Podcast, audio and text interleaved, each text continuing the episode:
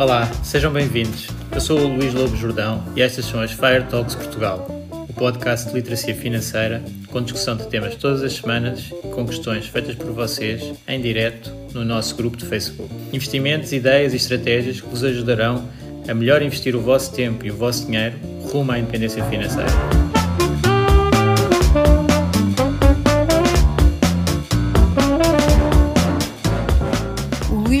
Jordão trabalha nos mercados financeiros há mais de 20 anos. É um analista financeiro certificado pelo CFA Institute, criou o maior fundo português de ações e é atualmente responsável pelos produtos Stoic na SGF. Todas as opiniões expressas pelo Luís e eventuais convidados são exclusivamente suas e não refletem a opinião da SGF ou do CFA Institute. São ideias à data de gravação e estão sujeitas a alterações. Todos os investimentos envolvem riscos. Este podcast tem um intuito meramente informativo e não deve ser tomado como base para decisões de investimento.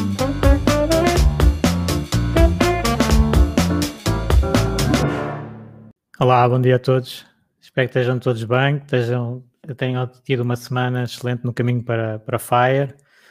Uh, bom dia a quem está a ouvir aqui no, no live do, do grupo de Facebook e bom dia, boa tarde ou boa noite a quem estiver a ouvir no, no podcast. Uh, aliás, gostava de falar sobre isso do, do podcast que nós, nós temos estado a, a fazer quase há um ano uh, e, e tem tido um sucesso bastante acima do que eu tinha esperado, uh, com, ainda por cima com alguns, algum material mais técnico, digamos assim, de investimentos e, uh, e mais longos dos podcasts. E, e, no outro dia estava a ver uh, uma tabela de, de, podcasts mais ouvidos e era, e era estava dentro dos 100 podcasts mais ouvidos em, em, Portugal, o que é impressionante, não, não estava à espera nada disso. Um, e agradeço-vos a todos a, a, audiência e o feedback também que vão, vão dando uh, sobre, o, sobre o podcast uh, e espero manter aqui o, alguma cadência. Já sei, estou a fazer isto exatamente uma semana depois de não ter feito um episódio, uh, mas realmente fomos para fora e a internet era péssima. e achei que não, não valia a pena estar a, a tentar fazer com aquelas condições. Uh, por isso, até era bom também parar um bocadinho. Portanto, uh, foi uma semana sem, sem episódio. Mas, mas claramente acima das expectativas e tenho a agradecer aqui ao grupo Fire Talks Portugal uh, pela, pela audiência.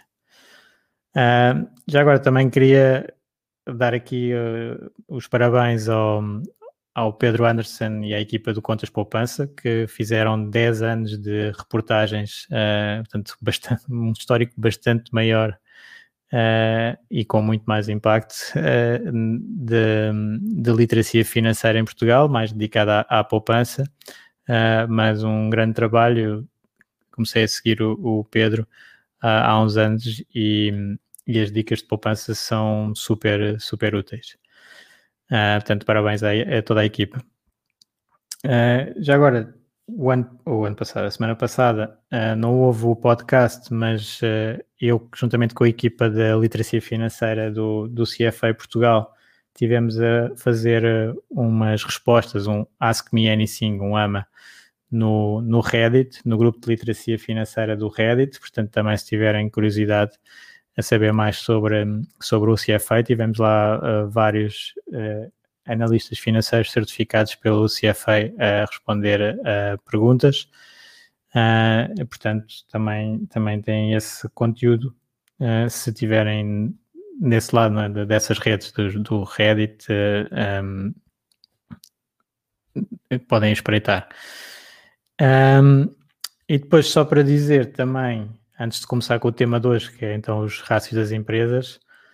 Eu não, estou a conseguir ver comentários, não sei se conseguem uh, só pôr assim um olá uh, para eu ver se consigo ver. Normalmente aparece aqui, mas ah, houve umas alturas que aparecia noutros sítios e portanto nunca sei. Um, e, e, então dentro do grupo também fiz uma questão sobre o IRS. Ok, Carlos, obrigado, tudo ok. Boa.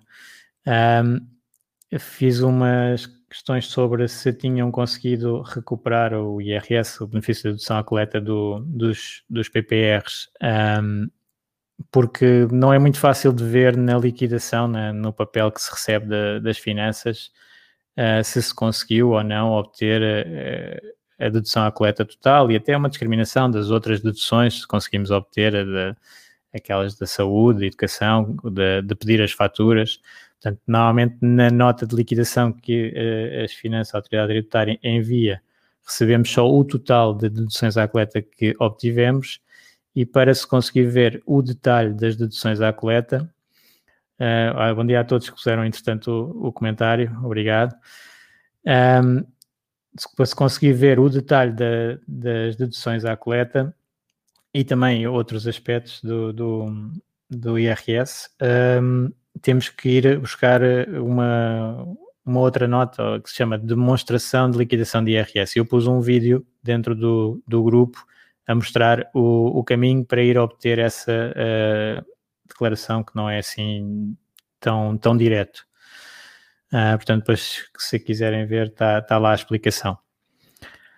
Então, hoje íamos falar de um, rácios das empresas, portanto, muitas vezes uh, os analistas e as notícias e os investidores um, falam de, de, métricas das empresas para tentar avaliar se é uma boa empresa, se é uma uh, má empresa, se é uma boa ação, se é uma má ação. Portanto, isto uh, uh, normalmente, logo aqui o primeiro conceito que eu, que eu gostava de dar é que uma boa empresa pode ser uma má ação e uma má ação, uma má empresa pode ser uma boa ação. Ok? Uh, isto depende tudo muito das expectativas, do que está no preço e depois da realidade. Portanto, nos mercados, o que uh, tipicamente é valorizado é a surpresa. Portanto, uh, se eu conheço uma empresa que é altamente lucrativa, toda a gente no mercado sabe que é altamente lucrativa e tem essas projeções nos números, a partir dela só vai valorizar acima do, do, do que está nos números uh, se tiver surpresas positivas. Portanto, uh, e, e, por isso é que muitas vezes também o contrário acontece, que é uma empresa que uh, tem resultados muito bons, muito fortes, se desilude na apresentação de números, é extremamente penalizada, porque as expectativas, as expectativas estavam muito altas. Portanto, isto é sempre no mercado, essa é uma das dificuldades. Nós temos que pensar sempre em derivadas, não é? no fundo toda a gente sabe, uh, ou também há muitas pessoas que não sabem até estão noutro jogo, pronto, isso é o jogo do curto prazo, o jogo do longo prazo, o jogo dos dados fundamentais, o, o jogo das, das, análises técnicas, portanto, um, há pessoas que estão noutro, noutro campeonato, digamos assim, e portanto podem nem ter noção se a empresa é boa, se é má, não sei, mas tipicamente é mais fácil ver se a empresa uh, gera bons uh, números uh, e saber isso do que depois o que é que vai acontecer a seguir. Né? Portanto, e, e, isso é que, no fundo, paga os retornos extra do, do mercado. e, claro, para saber avaliar as empresas face às outras e face ao seu histórico, é muito utilizado rácios que uh, normalizam as contas das empresas uh, para se poder comparar umas com as outras.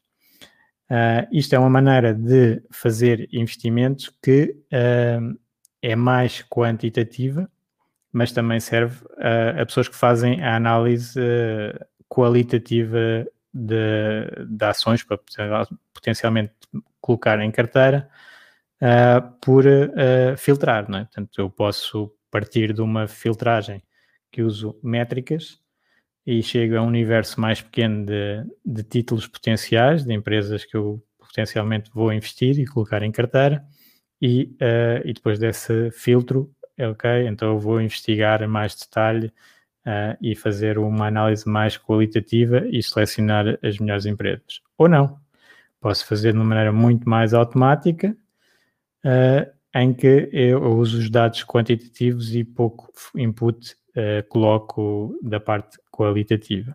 Portanto, há várias maneiras de, de, atuar no mercado.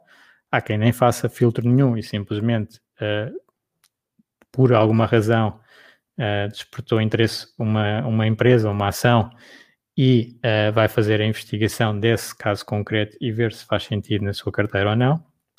Eu aqui não vou entrar muito na construção de portfólio, porque isso é outro tema, mas só para ter uma noção, uh, quando nós uh, investimos, podemos ter uh, esta análise, no fundo, relativa. Os rácios o que fazem é, é converter um bocadinho a análise da empresa em concreto que, que estou a avaliar face a todas as outras. E isto é mais fácil, se calhar, explicar com, com o imobiliário, que é, que é mais conhecido. Portanto, nós para, para comprar uma casa, se calhar uma maneira fácil uh, para, para investir, uh, podemos ir pelo que uh, esse imóvel vai gerar. Portanto, eu sei que mais ou menos as rendas naquela zona são X e eu vou pelo output, ok, vou ter aquele cash flow, quanto é que eu pago por aquele cash flow? e e tenho um preço máximo para a casa, depois vou ver se o preço no mercado for mais baixo do que esse preço dessa rentabilidade que eu, todos, que eu quero obter, então compro. Com as empresas dá para fazer mais ou menos isto também. Portanto, é, é aquela uh, ideia dos discounted cash flows. Portanto, eu vou ver qual, qual é, quais é que são os lucros portanto, aos cash flows. Portanto, é, tecnicamente, o mais correto é os cash flows, mas pronto, eu vou dizer lucros.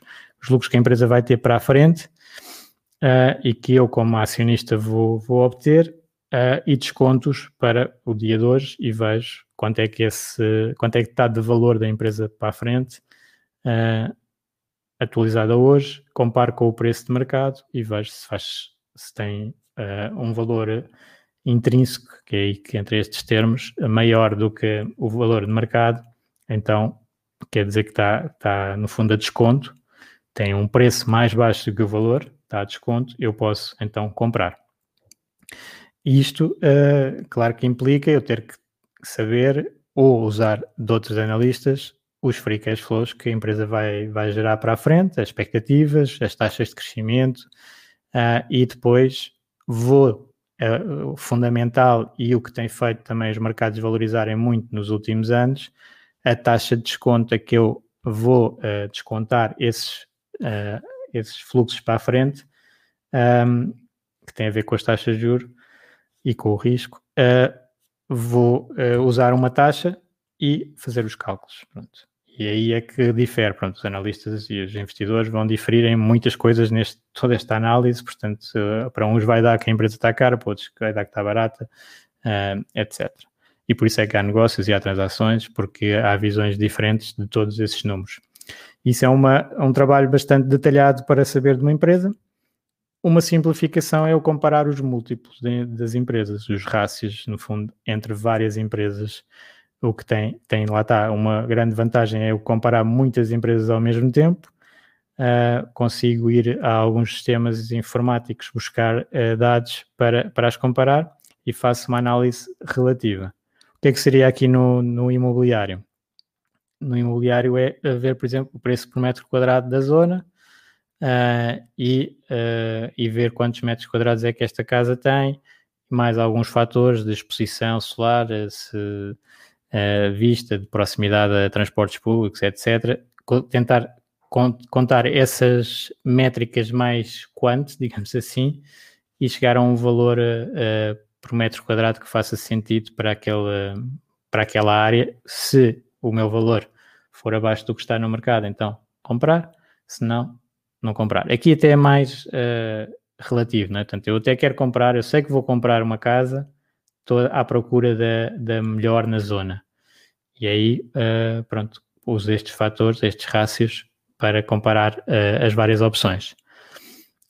aqui nas ações também temos, não é? Portanto, voltando a, a uns podcasts atrás, eu falei no, no balanço, demonstração de resultados e no, no, no, cash flow das empresas, são três reportes que, que, são lançados por todas as empresas e aí tem montes de métricas das empresas para depois as conseguir comparar umas com as outras. Quando nós estamos a comparar umas com as outras, temos que fazer este efeito, não é? Não é? Uma casa uh, pode ter um, um, um, preço muito mais alto, mas se calhar é porque tem o dobro dos metros quadrados da outra casa ao lado. Portanto, não faz sentido eu comparar preços entre duas casas com, com áreas muito di diferentes, né? pelo menos de base. Tudo igual, tudo o resto igual. Uh, à partida, o preço por metro quadrado vai ser igual ou muito parecido. Um, nas empresas também. Claro que há muitas, muitas métricas nas empresas para, para comparar e, e, e construir, no fundo, é, se chama modelos multifatoriais. É um bocadinho o que eu faço, que é uma parte assim, mais, mais complicada, mas só aqui para o, para o podcast, um, saber um bocadinho o que é que cada múltiplo quer dizer ajuda depois a, a avaliar a, as empresas. Um, depois também há uma outra, já agora só para já vou detalhar aqui dos rácios, mas também há um, uma terceira maneira de, de avaliar que eh, normalmente já não, já não é muito usada, mas é o replacement cost, que é quanto é que me custava construir aquela casa uh, agora e ver, ok, uh, o preço por construção é tanto, portanto uh, a casa vale isto. Claro que tipicamente não tem nada a ver, não é? O preço, já estão a ver que não é pelo preço de construção que eu pago o, os metros, o valor por metro quadrado em Lisboa, por exemplo, que, que está atualmente, tem a ver com, com, o local onde está construído. E, na, e nas empresas também, não, não tem muito a ver o, o valor de balanço da empresa, uh, quanto é que me custava, que às vezes até é difícil de, de substituir, uh, substituir essas empresas. Por exemplo, quando são com marcas, uh, custava muito mais do que está no balanço o custo do, do ativo. Uh, mas pronto, podia ser também por aí. Uh, e há alturas de mercado em que isso até, até pode acontecer, que é as, as empresas, as ações estarem tão desvalorizadas que até uh, valem mais os ativos do que o mercado está a pagar. E neste momento até há alguns setores, há sempre setores de mercado que, que isto acontece.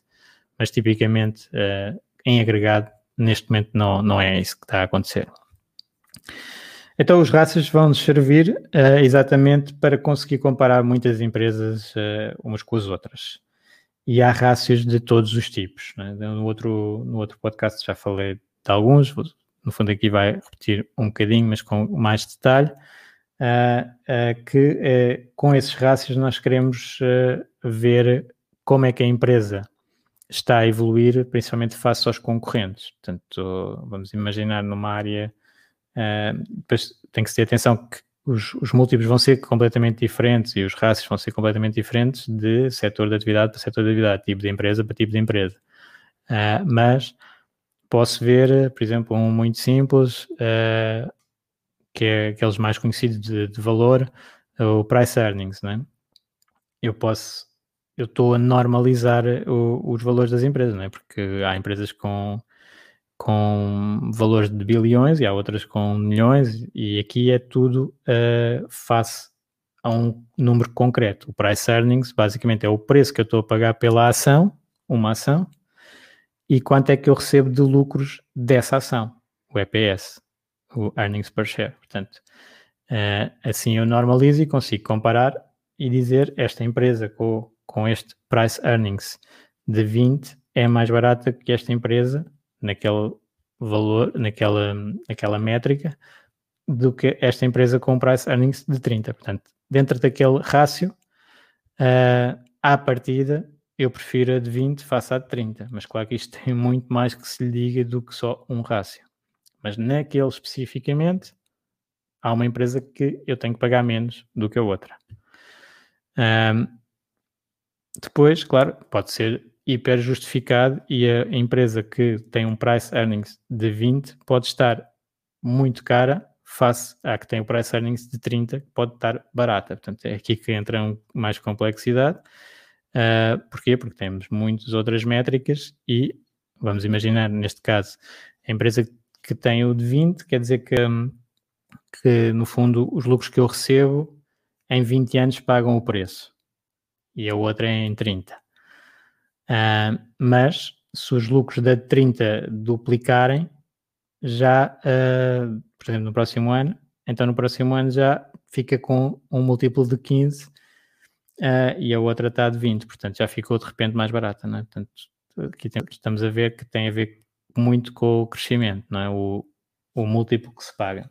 E depois tem a ver também com a, a segurança desse, desses lucros, portanto, o risco, Uh, vai depender de muita coisa. Mas então, uh, como é que nós podemos fazer? Uh, nós temos rácios de N áreas diferentes.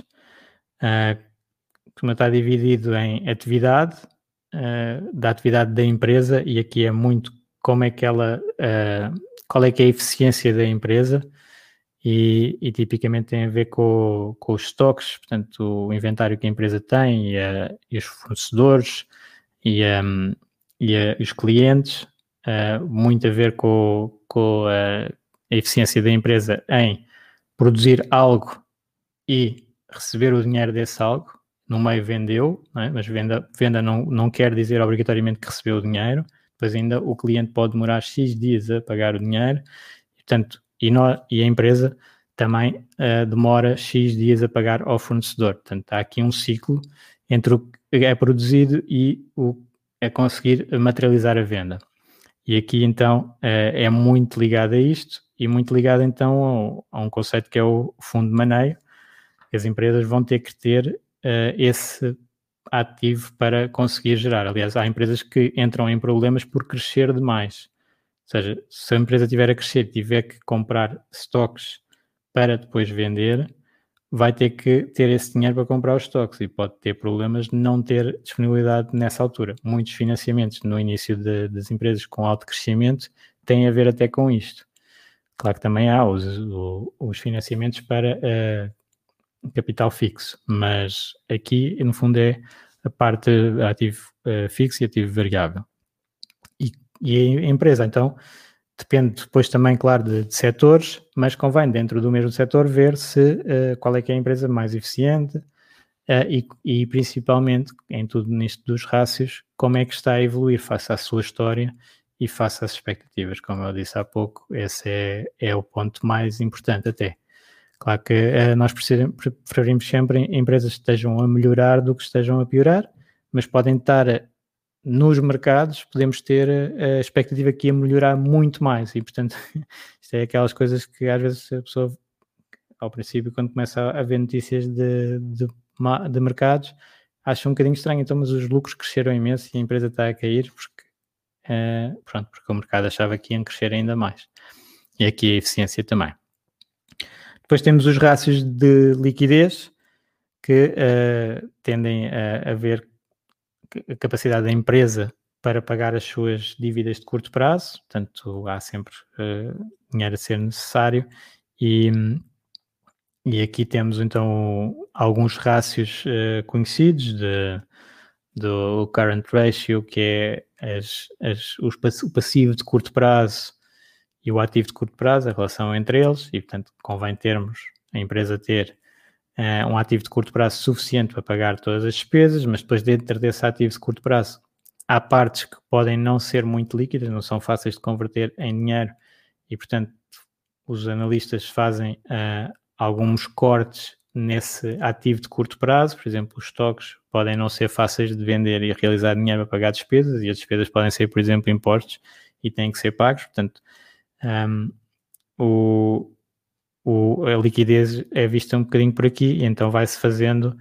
uh, dentro do ativo de curto prazo aquele que é mais uh, fácil de converter em dinheiro até ser só o dinheiro. Portanto, é o quick ratio e depois o cash ratio. E, claro, comparar sempre estes rácios com a história da empresa e com uh, os concorrentes.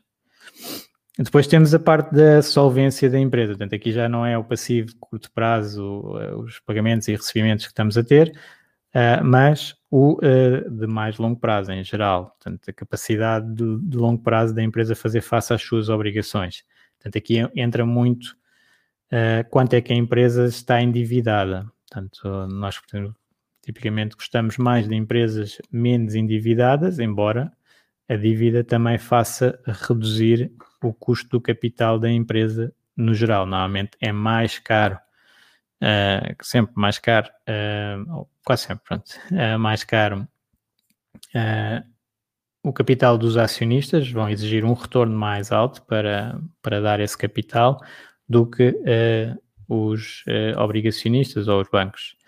Portanto, a dívida tem esse efeito, ainda tem um benefício de ser considerado custo e, portanto, reduzir um, aos impostos uh, e, portanto, há um ponto ótimo, há estudos sobre isto, de Mogliani Miller, pronto, da, da, estrutura de capital ótima e, e, algumas questões mais técnicas aqui, mas em assim, ideia geral é que uh, convém eu ter a empresa ter solidez para o longo prazo, tendo uma parte do capital que é permanente, que é o do acionista. O acionista tem lá o capital permanente, uh, ou seja, não, nós como, quando somos acionistas não podemos exigir à empresa para nos comprar de volta o, o, capital, ele pode ser negociado na bolsa entre vários acionistas, mas a empresa, depois de receber o capital, nunca é obrigada a devolver nada, normalmente são outros rácios aqui também já agora, que é pode pagar dividendos para remunerar esse capital e ir então esgotando o capital que está no balanço. Isso está um bocadinho técnico, não sei se há algumas dúvidas. Se tiverem dúvidas, vão perguntando que eu estou a conseguir ver aqui uh, uh, as vossas mensagens. E, e então, uh, uma empresa quando quer comprar um, um, ativo, normalmente o ativo é que vai possibilitar gerar retornos para a frente, pode financiá-lo com dívida ou com capital próprio, com as ações. E, e, portanto, os analistas olham para quanto é que do ativo foi financiado por um e por outro, e, e dá para fazer raças com isso, e principalmente aqui no fundo avaliar a capacidade de pagar um, a dívida que a empresa tem, e aí é muito, muito usado o, o, a dívida líquida sobre o EBITDA. O EBITDA é, é assim um, um proxy, é o EBITDA Earnings Before Interest, Taxes, Depreciation and Amortization. Portanto, tira despesas que não são consideradas cash ou que, um, ehm, que não são cash mesmo e que, um, e que estão acima da, da parte de, estão na parte operacional, digamos assim, uh, e essa, esse fluxo, à partida, a empresa vai ter que gastar uh, em capital, CAPEX, mas vamos, assume-se, se assumirmos que não tem que gastar nada, se a empresa quase parasse, em quanto tempo é que ela pagava a dívida toda? No fundo, é o que isso quer dizer, o net debt EBITDA. Ela gera X retorno, vamos assumir que não há necessidades de aplicar a CAPEX. CAPEX muitas vezes é fazer uma nova fábrica. Não, vai precisar de fazer uma nova fábrica, uh, mas, mas pronto, pode ser outras coisas que vai ter que fazer sempre algum CAPEX de manutenção. Vai ter que arranjar a fábrica para conseguir uh, uh, que ela continue a laborar. Assumindo que a empresa mantém esse valor, este rácio diz em quantos anos é que eu pago a dívida. E na dívida nós consideramos o cash a abater. Portanto, se eu tenho uma a empresa tem uma dívida de 10 bilhões, mas tem no balanço 5 bilhões uh, em cash ou parecido com cash, ativos muito líquidos, então pode pagar essa dívida logo com, com isso e, portanto, usa-se logo o net debt.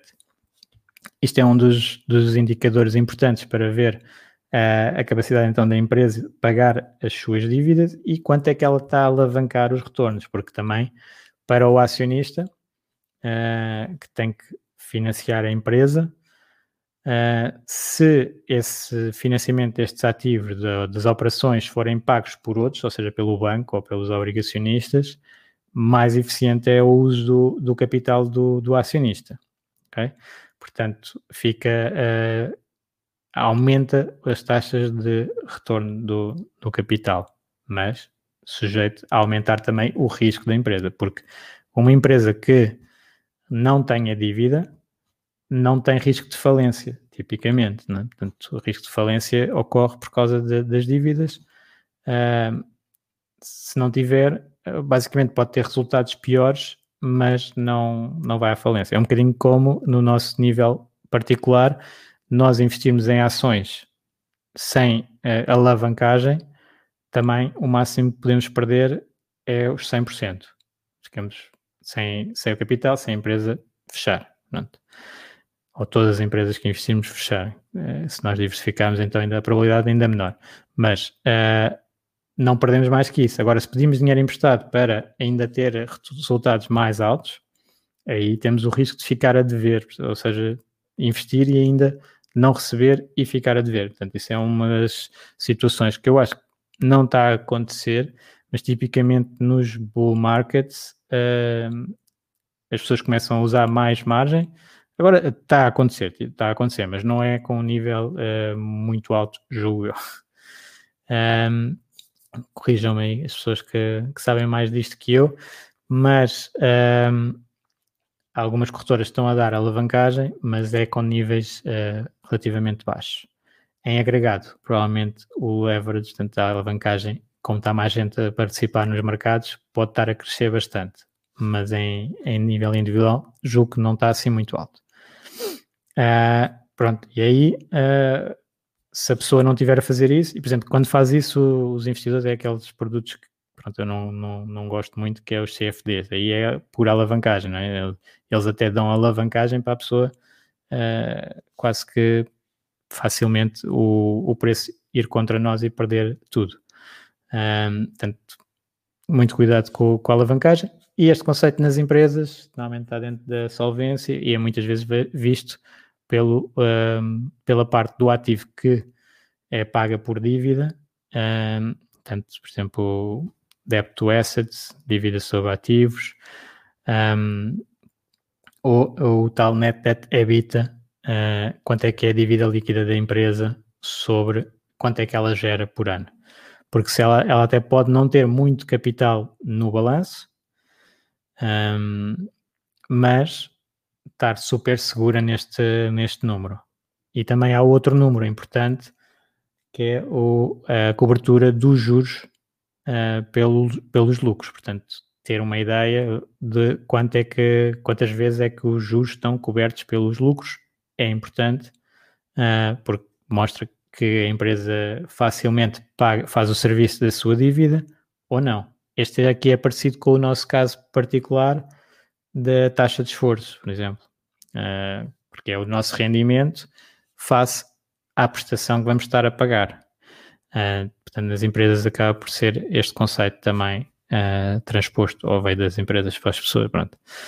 Um, e depois, outro nível extremamente importante de rácios uh, que eu gostava de falar convosco é de um, chamados de profitability, de rentabilidade. E aqui uh, é, é empresas altamente lucrativas tipicamente são preferidas a empresas pouco lucrativas.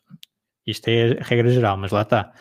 Se eu tiver uma empresa uh, muito lucrativa a baixar as suas margens, isso é muito pior, é mau, uh, vai ter resultados maus à ação, tipicamente, face a uma empresa, uh, por exemplo, muito pouco lucrativa, ou até que estava em prejuízos e começa a dar números bons essa vai ser muito mais valorizada pelo mercado. Portanto, aqui é a diferença, a tal diferença aqui é muito visível entre um, uma boa empresa e uma boa ação.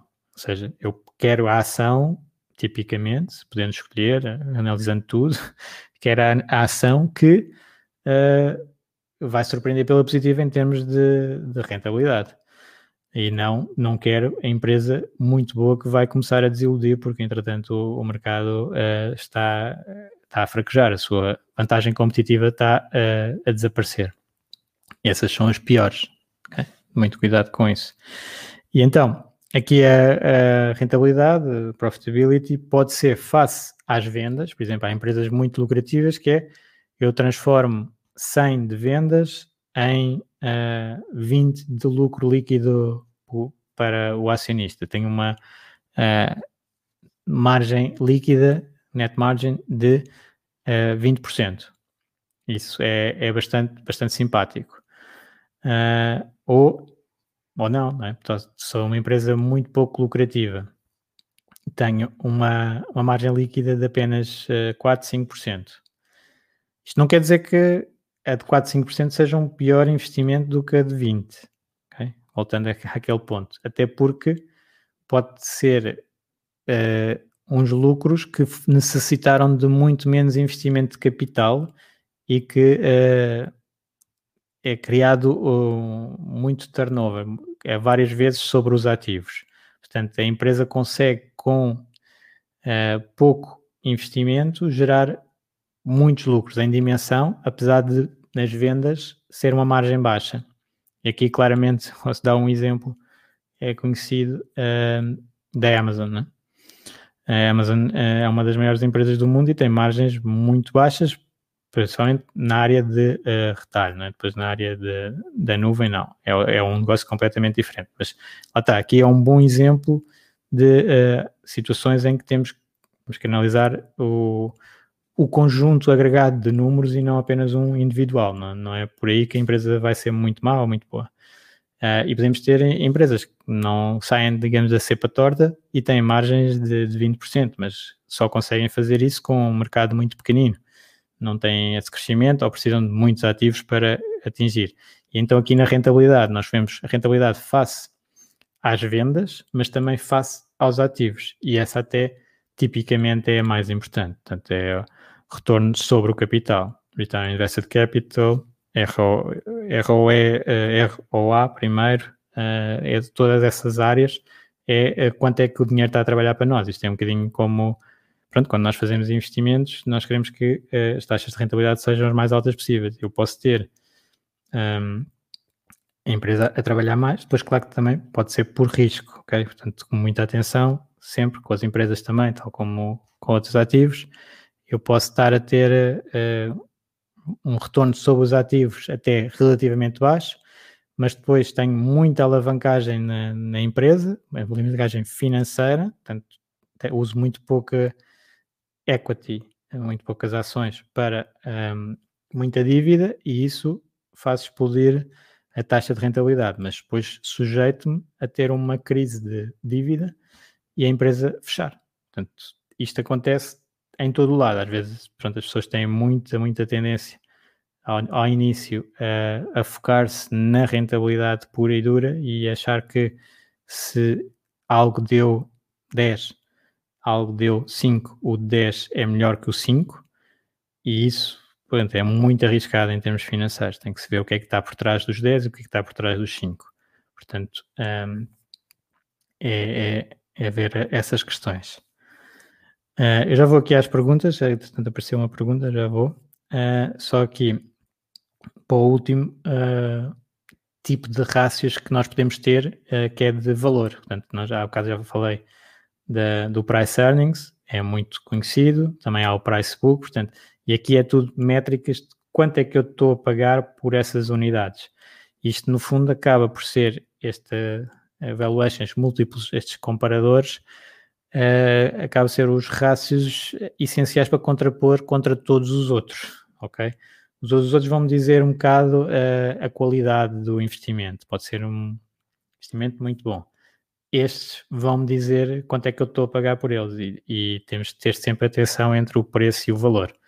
Ou seja, no imobiliário, dizer, é espetacular uma casa com vista para o Tejo, num melhor local, com transportes perto, com boa, boas áreas, ok, mas depois falta dizer quanto é que isto custa.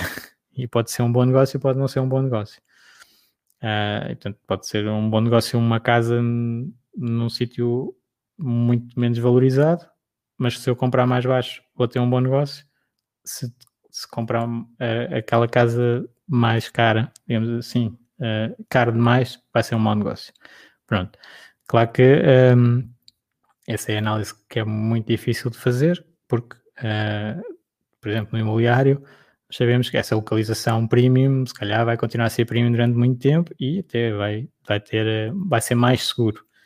Uh, pronto. E nas, nas ações também é um bocadinho isso. Se calhar, sei empresas que têm margens muito boas e que são premium e que eu estou a ver que dificilmente são atacadas e, portanto, ainda vão continuar mais premium durante algum tempo. Podem estar até caras que se calhar justifica. Uh, e os rácios, então, nós temos que ter atenção aqui. Uh, há muito, às vezes, o erro de comparar, uh, principalmente aqui o, o price to, to sales, é um dos típicos que é uh, nós como acionistas não temos direito às vendas todas, né? nem, nem de perto nem de longe. Uh, nem aos EBITDAs, nem aos EBITDAs, nós só temos direito ao EPS, aos net, net, net. Mas fazemos muitas avaliações uh, com múltiplos EV é EBITDA, por exemplo, e lá está, EV Sales, nós temos que fazer com EV. O que é que é o EV? Que o EV é o Enterprise Value. E, e portanto, em vez de ver o preço que está a cotar, uh, nesses, nesses múltiplos nós usamos o valor total da empresa, como se nós comprássemos a empresa toda com dívida e tudo, uh, e uh, face então o que é que essa empresa gerou até antes de pagar o custo da dívida. Portanto, EV EBITDA é muito isso, EV Sales também. Uh, tecnicamente é, é, bastante errado usar price to sales, price to EBITDA, mas pronto, pode ser só para simplificar. Uh, mas uh, é melhor usar os EVs, claramente. E o EV é uh, o market cap da empresa. O que é que é o market cap? já devia ter falado deste. market cap e que é usado tipicamente nos índices e nos ETFs, e já vamos aqui às perguntas dos ETFs. o market cap, então, é o preço por cada ação vezes o número de ações que existem no mercado. Isso é o market cap global da empresa. E é isso é que dá 2 trilhões para a Apple, pronto. Em termos, tem, o preço da ação é cento e tal, depois tem muitos milhões de ações que dá os 2 tril, trilhões. Um, e, e então o market cap, depois nos índices, por exemplo, eles são construídos com base no market cap, mas é só é ajustado para qual é que é a parte da empresa que negocia em bolsa, porque há uma parte, pode haver uma parte que é um acionista, por exemplo, que, que é o fundador e que tem aquilo e não vende, é um insider. Essas saem. O que, o que conta para o peso nos índices é só o que está a negociar na bolsa, é o float. Ok? Mais uns termos aqui. E e depois o EV, então, é pegar no market cap da empresa, quanto é que a empresa vale em termos de ações, digamos assim, e uh, juntar a dívida, porque a dívida também comprou ativos, portanto, o valor total da empresa é isso, e tirar os minoritários e o e tirar o, o cash. Portanto, para ver quanto é que a empresa vale mesmo em agregado, sem contar com, com, com o cash, claro o valor da empresa, EV, Enterprise Value. Um, e aqui nestes de valuation e também juntando um bocadinho à, à remuneração do, dos acionistas de retorno, temos os dividendos. Né? Portanto, podemos fazer o dividend yield, quanto é que a empresa paga de dividendo uh, aos acionistas, normalmente pode-se converter numa taxa e paga 2% uh, do, do preço em dividendos. Um, esses também são ser importantes em termos da remuneração que, que, se vai recebendo. Claro que há muitas empresas que até nem pagam dividendos, compram as suas próprias ações e, portanto, vão diminuindo uh, o número de ações em mercado e uh, o acionista que se mantém uh, vai vendo o preço tendencialmente a subir. É uma maneira de remuneração, consegue-se converter também numa taxa, é o buyback yield, taxa de compra de ações, digamos assim, mas uh, o dividendo normalmente é muito mais estável e as empresas têm uma grande resistência a cortar dividendo. Uh, o buyback são programas que são feitos e são tipicamente temporários. Pode parar, acabar esse programa de buyback e não há compromisso nenhum de.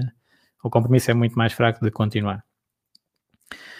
E, e depois nos dividendos uh, também é um rácio importante que é ver quanto é que a empresa está a distribuir e quanto é que está a, a manter dentro do, da, da, própria empresa. Que é uma das grandes vantagens de investir em ações e empresas é que elas fazem o reinvestimento por nós. Portanto, pode ser uma vantagem, pode ser uma desvantagem.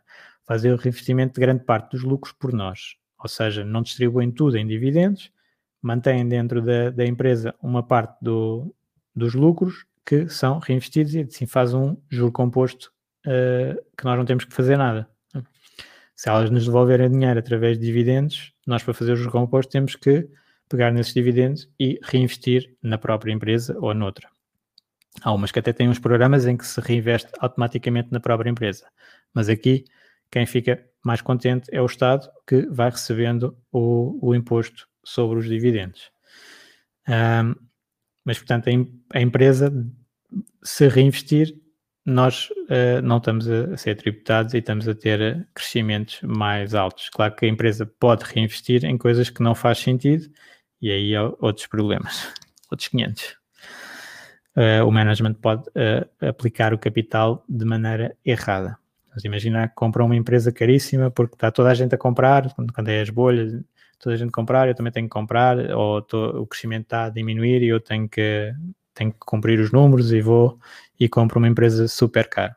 Uh, destruí, em princípio, destruí uh, capital e por isso quem normalmente no M&A, uh, nestas compras, uh, fusões, quem compra tipicamente tende a desvalorizar um bocadinho e quem é comprado é que valoriza muito. Um, porque também há um prémio. Ok? Depois aqui no, estes as raças dá para fazer muitas métricas. Um, uma interessante é a Dupont, eh, que era, isto era feito na, na Dupont e depois ficou com este nome, a Dupont Analysis, em que se decompõe o ROE, que é o Return on Equity, portanto, quanto é que os acionistas estão a receber de retorno da empresa, não é o retorno de mercado, mas a empresa quanto é que está a gerar de retorno um, intrínseco, né? e, e isso vai-se decompondo até ver uh, e conseguir comparar entre as empresas o que é que elas estão a fazer diferente para ter uh, ROEs uh, melhores ou piores. Uh, então decompõe-se primeiro só muito simples no ROA, que é Return on Assets, portanto é parte de, dos ativos, quanto é que foi os lucros sobre os ativos e depois qual é que foi a alavancagem financeira que foi posta na empresa. Portanto, eu posso ter uma empresa que tem um Return on Equity muito alto porque tem um, um retorno dos ativos uh, muito alto e dívida baixa, ou ao contrário, né? Portanto, pode ter uh, um retorno muito, muito fraquinho dos ativos, mas depois alavancar imenso. Tipicamente, por exemplo, tem quem tem um retorno dos ativos muito baixo, são os bancos, mas depois tem uma alavancagem enorme, uh, que é uma das partes de risco da, do setor financeiro, que depois se o retorno dos ativos for negativo, aquilo uh, facilmente é empolado também uh, uma grande escala de valor. Um, e depois, então, podemos ainda decompor mais e vamos decompondo assim o, os retornos dos ativos. Então, posso decompor em a margem líquida da empresa, portanto, quanto é que das vendas a, a empresa conseguiu de lucro e de, uh, multiplicar pelo um, as receitas sobre os ativos, portanto, quanto é, quanto é que eu consigo gerar de receitas da empresa por cada unidade de ativo, portanto, empresas com isto é o turnover mais alto vão gerar melhores retornos, portanto, é, eu estou a otimizar né, os ativos e depois lá está mais a alavancagem financeira, portanto, já te compus aqui um bocadinho mais. E depois ainda dá para te compor mais, pronto, e ver, uh, comparar empresas umas com as outras nestas áreas e ver até, e também a própria empresa, como é que está a evoluir, por exemplo, uma empresa que está a ter uh, retornos do return on equity uh, mais altos uh, nos últimos anos, se for pela margem que está a obter, é muito melhor qualidade do que se for pela dívida que está a assumir, é? tentar decompor aqui os números para ver o que é que é realmente mérito e qualidade, qualidade dos números e o que é que é potencialmente mais perigoso, que é a alavancagem. Uh, então, isto são uma série de números que nós temos. Há montes de estudos sobre, sobre estes números, estes rácios. Uh, até há uns conhecidos para mais para a segurança da empresa, digamos assim, da dívida, que é o Altman ou o Piotrowski, uh, que vão buscar e fazem estudos académicos só sobre isto. Uh, uma área que eu gosto muito para explicar um bocado a nossa maneira de fazer a análise é a Magic Formula do Joel Greenblatt. Há um livro que é um, The Little Book That Beats the Market, portanto, o pequeno livro que bate o mercado, e agora até há uma edição já, já é antiga, mas uh, mais recente do que essa, que é o Little Book, The Little Book That Still Beats the Market, portanto, o pequeno livro que ainda, ainda bate o mercado uh, em que o Joel, que é um gestor de, de ativos, hedge fund manager americano, ehm, mostra como usando duas métricas apenas uh, se consegue selecionar uh, empresas que, isto é muito quantitativo, duas, duas métricas apenas, eu consigo selecionar empresas que batem o mercado, portanto, como o livro diz. E há uma métrica de valor, quanto é que é a minha earnings yield, quanto é que eu recebo de lucros face ao valor que estou a aplicar na empresa, que ele faz com o EBIT sobre EV, portanto, o, os lucros operacionais sobre uh, o valor da empresa. Ranqueia as empresas por essa métrica e depois ranqueia pelo uh, retorno do capital. Portanto, é um bocadinho, uh, e aí é o EBIT sobre o, o capital investido. E então, ranqueia as empresas, portanto, desde que têm preços mais baixos, são mais baratas no mercado e mais qualidade. Uh, e dentro desse mix vai buscar uh, 30 empresas e todos os anos faz o, o, acerto. Tem lá umas regras, uns mínimos, não inclui todos os setores. Pronto, é um livro interessante para esta área. Claro que depois esse portfólio tem batido o mercado, tem retornos melhores, tem bastante risco, ou seja, há quedas fortes, por isso depois até ele próprio já usa muito mais métricas, também usamos muito mais métricas, não é só com duas métricas, mas é engraçado para ter o conceito uh, e ver que até, pronto, uma, uma solução simples uh, bate o mercado, uh, que às vezes parece que é um mito, mas há, há cenas que, há, há, coisas que se pode fazer para, para bater o mercado. e isso leva-me então, agora aqui às perguntas dos ETFs, que temos aqui um utilizador não consigo ver, mas uh, duas questões relacionadas com ETFs. Imaginando que uma Vanguard ou uma BlackRock tem problemas de liquidez no futuro, há a possibilidade de perder parte dos títulos que tenho? Uh, ok, aqui temos a questão da separação entre a entidade gestora uh, e os fundos. Portanto, quando nós temos esta estrutura de fundo, de investimento, fundo de pensões, a entidade gestora só controla os ativos, só diz uh, compra isto, vende aquilo. Neste caso, uh, tanto a Vanguard como a, a BlackRock têm uh, fundos e ETF, ETFs, não sei se têm ativos, mas têm fundos ativos, fundos passivos, apesar de serem muito conhecidos aqui pela, pela parte passiva, também têm fundos ativos. e a, essas sociedades gestoras ehm, só dizem compra isto, vende aquilo. O dinheiro, o, os ativos, estão à parte, numa entidade jurídica à parte. E, portanto, não há esse risco, só se fosse com uma fraude, o que aqui é super difícil. Porquê? Porque estes ativos também têm que ser colocados noutra entidade, não está na própria entidade. Okay? Portanto, como está noutra entidade que uh, é escrutinada para ver se tem os ativos ou não tem, e ainda há um auditor a ir lá ver, não há. Uh, pronto, nunca aconteceu, não quer dizer que nunca aconteça, mas com, com estas entidades uh, é muito difícil de haver problemas com uh, a perder os títulos.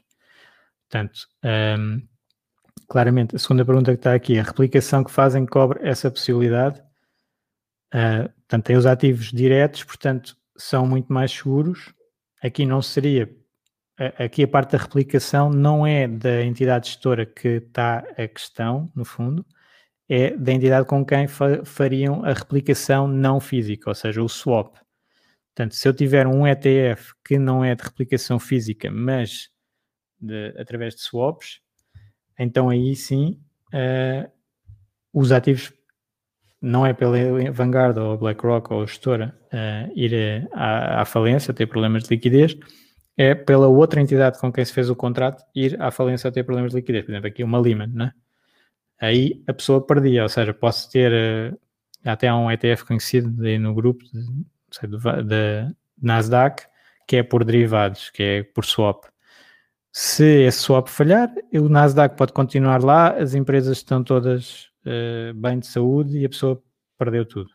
Okay? Portanto, é a parte da réplica, não é provável, ok? não quero assustar ninguém.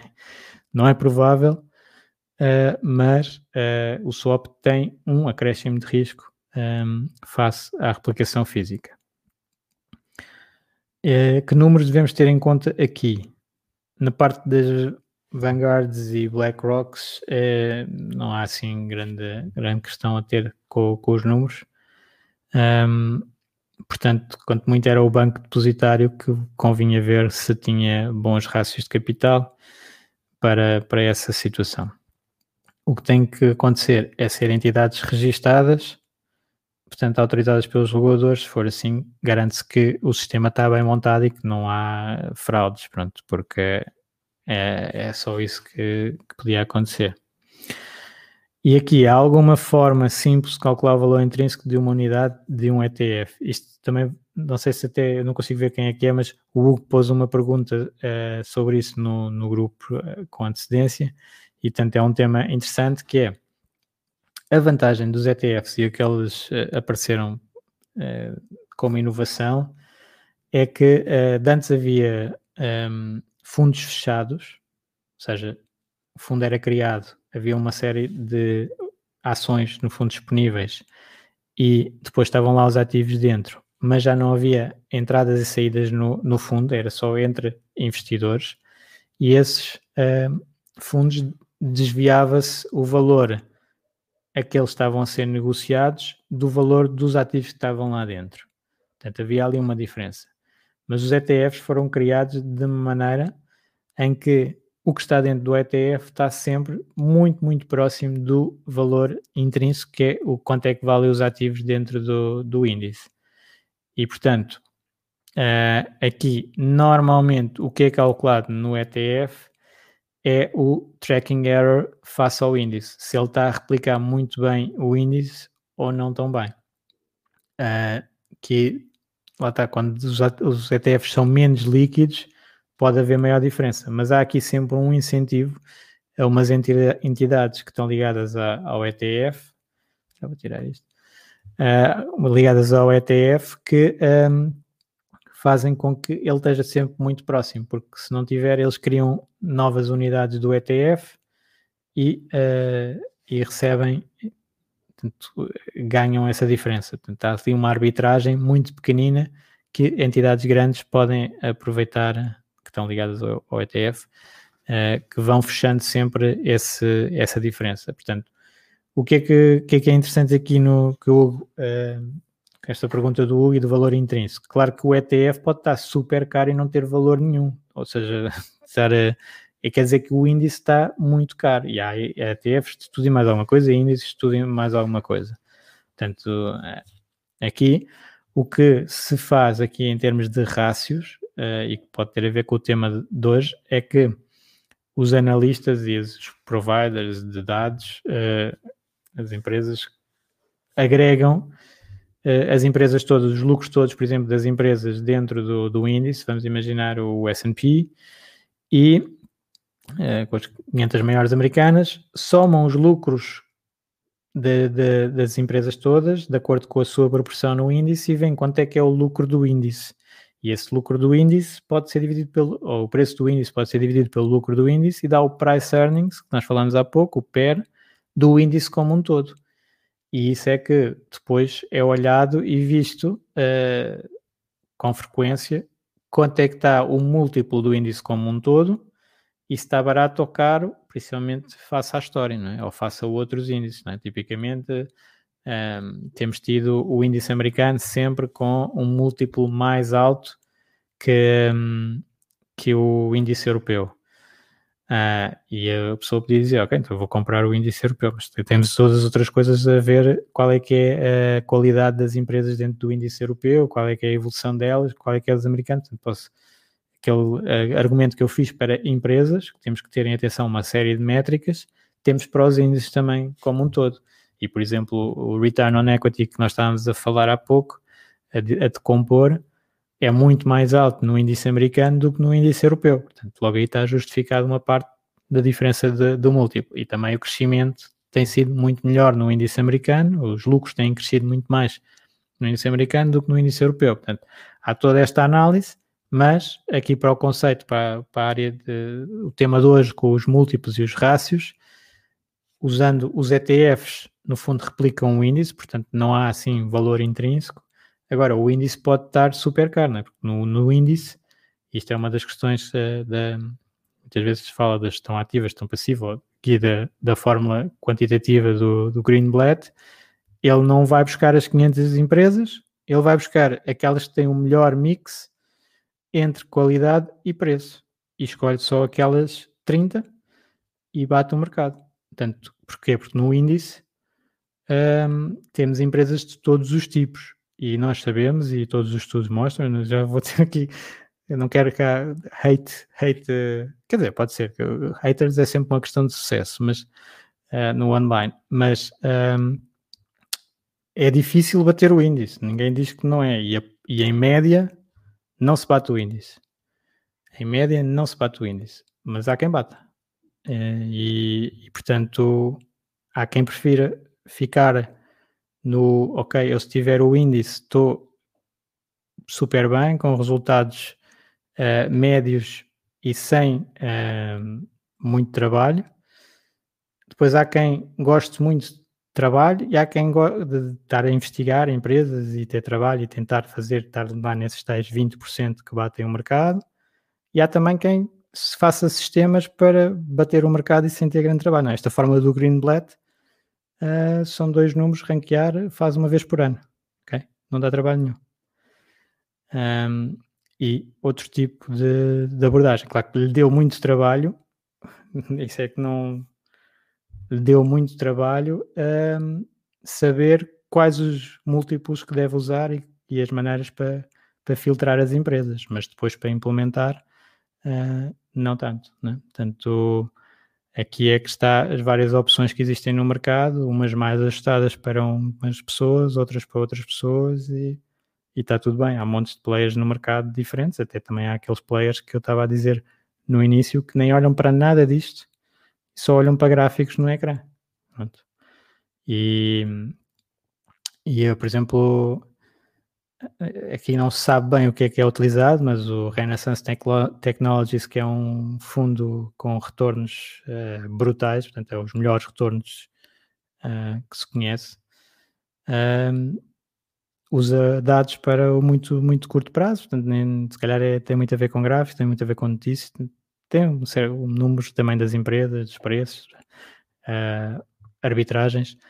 Um, portanto, muitos perfis diferentes para investidores diferentes, com objetivos diferentes e com crenças diferentes. Né? Portanto, lá está, se as pessoas tiverem a crença que ninguém bate o mercado, não, não tem nada de mal, uh, podem ficar por aí uh, e, e fazer com, com o ETF tranquilamente. Não há stress nenhum, ok? E também quem gosta de avaliar empresas a fundo e saber tudo sobre a estratégia e falar com a gestão e uh, também há, super, há investidores super bem sucedidos com isso e também há investidores que não têm muito sucesso com isso, portanto, depois depende. Eu normalmente estou aqui um bocadinho no meio uh, com os dados fundamentais trabalhados e automatizados para não ter um, muito stress, muito uh, é muito calmo. Um, Ok, já vamos com uma hora. Caso hoje pensava que ia fazer menos, porque já tínhamos falado uh, deste tema, mas há sempre coisas novas a, a dizer. Um, se não houver mais nenhuma pergunta, vamos dar por encerrado aqui a, live de hoje. Um, espero que tenham uma excelente semana no caminho para Fire e vamos falando aí no grupo. Depois ponham lá comentários sobre, sobre este tópico se tiverem interesse.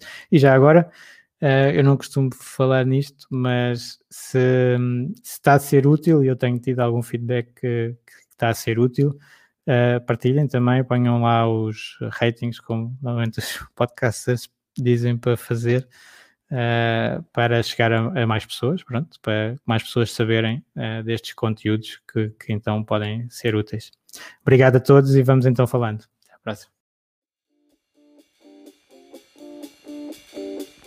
Obrigado por ouvires. Junta-te à discussão através do grupo Fire Talks Portugal no Facebook e não te esqueças de ver a descrição, onde poderás encontrar mais informações.